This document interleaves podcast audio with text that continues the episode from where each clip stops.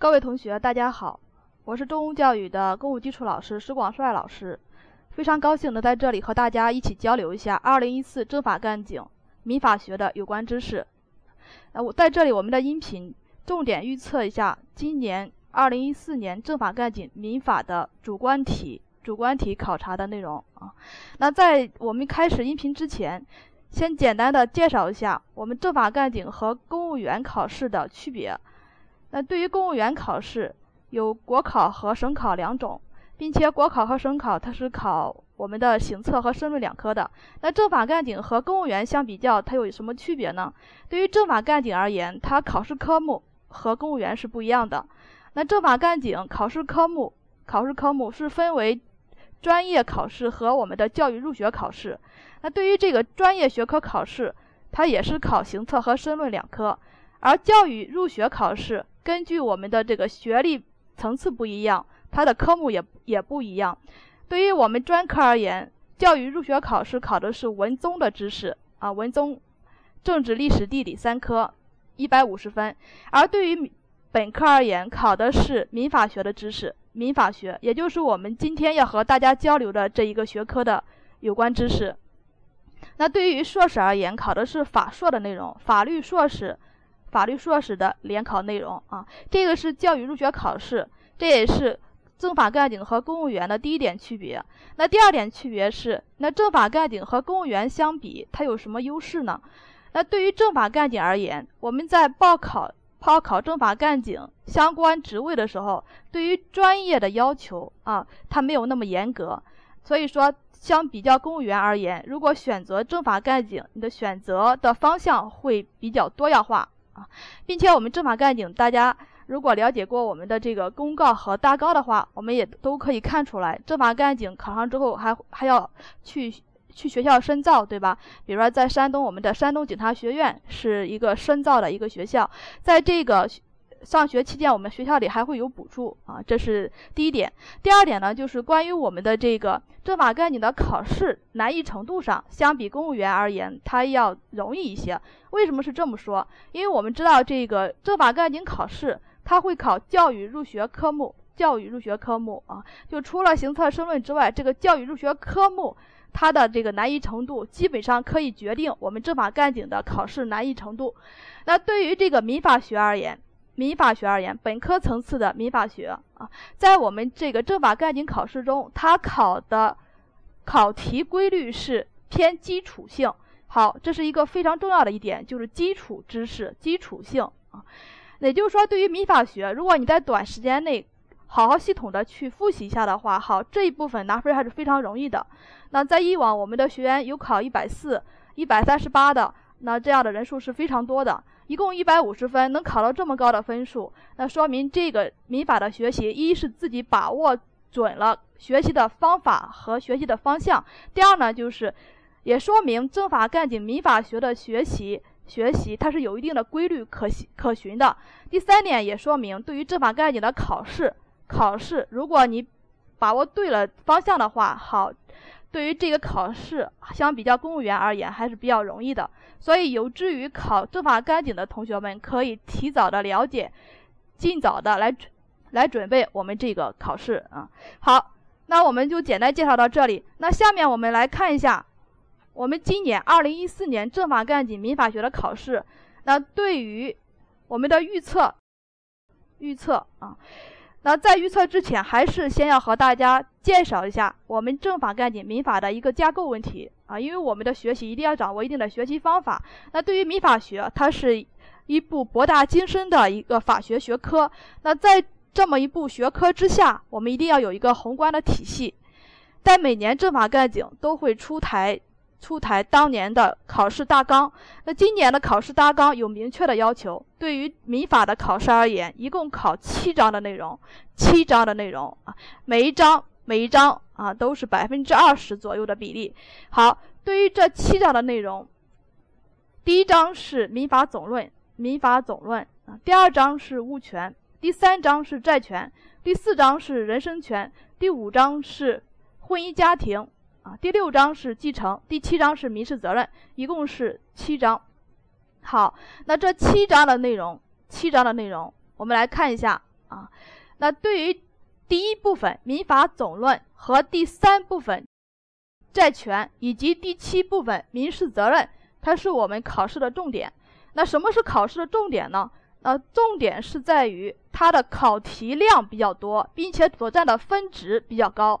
那这三部分在历年，从零六年我们开始考政法干警，一直到现在，那通过分析对比可以发现，这三部分的这个考题考题的分值是比较高的，因为在这三部分中，它容易出主观题。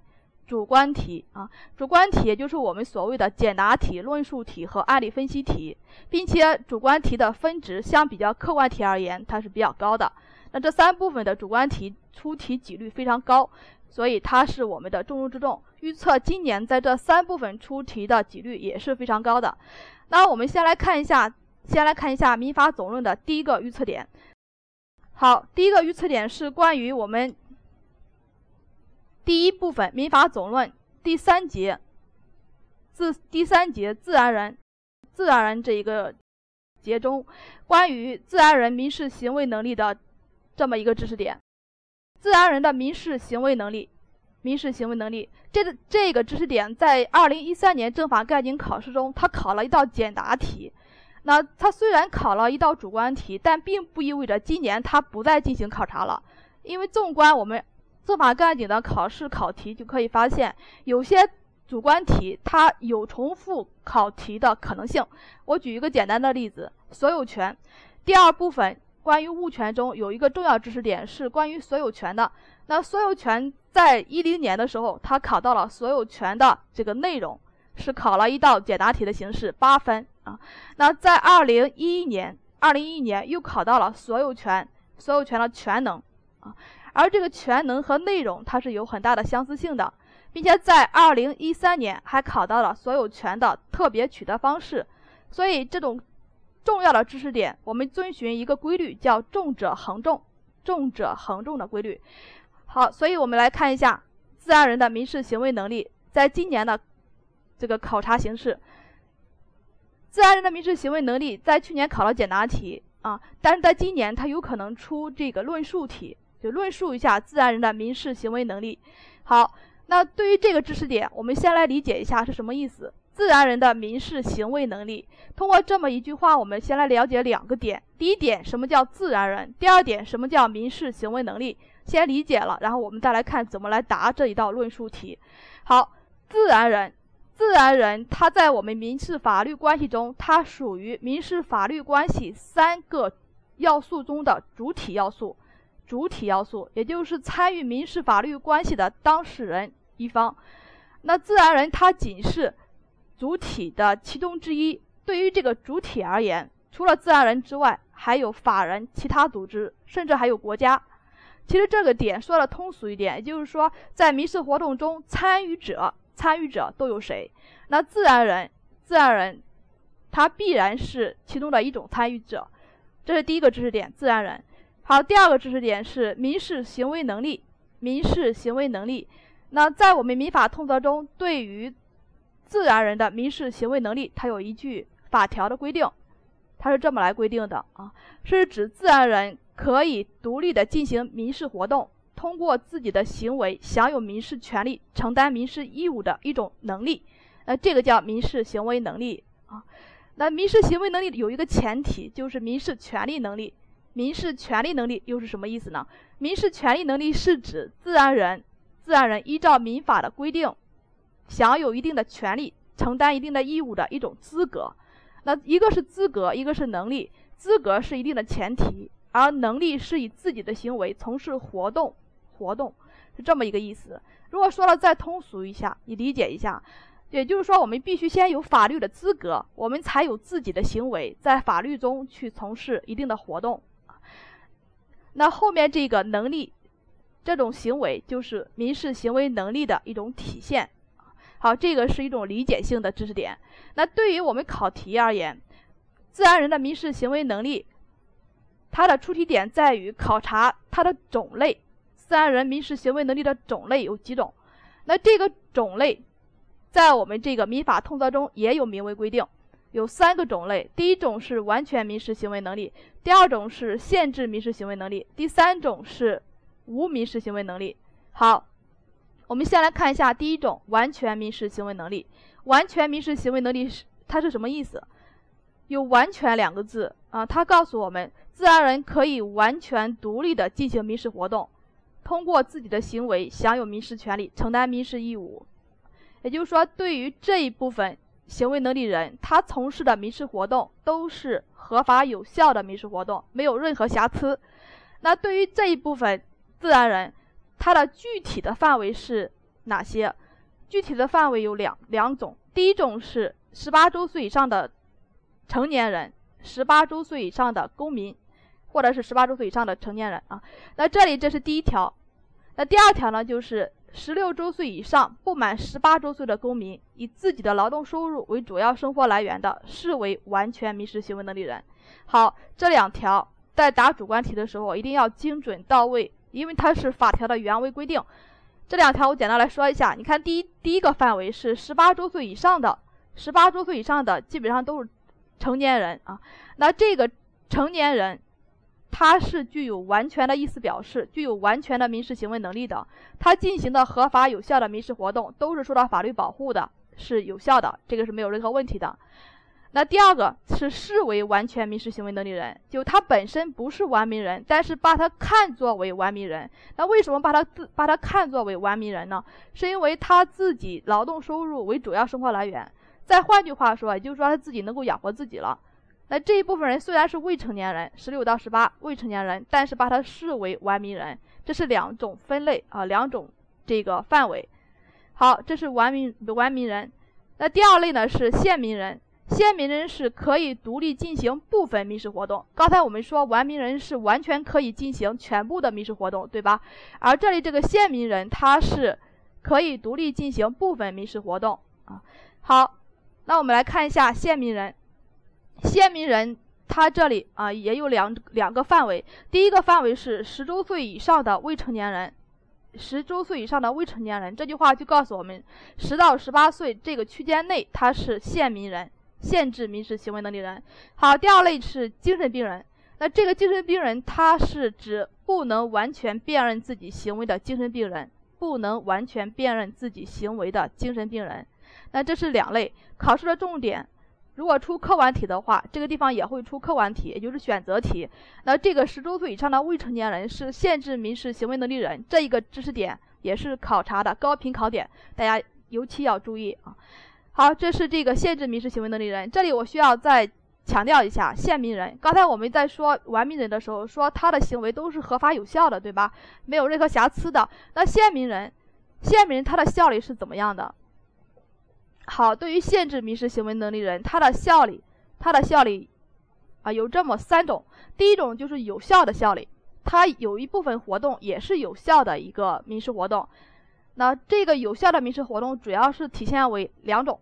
第一种呢是，他独立进行的与年龄智力相适应的这一部分活动，它是有效的啊。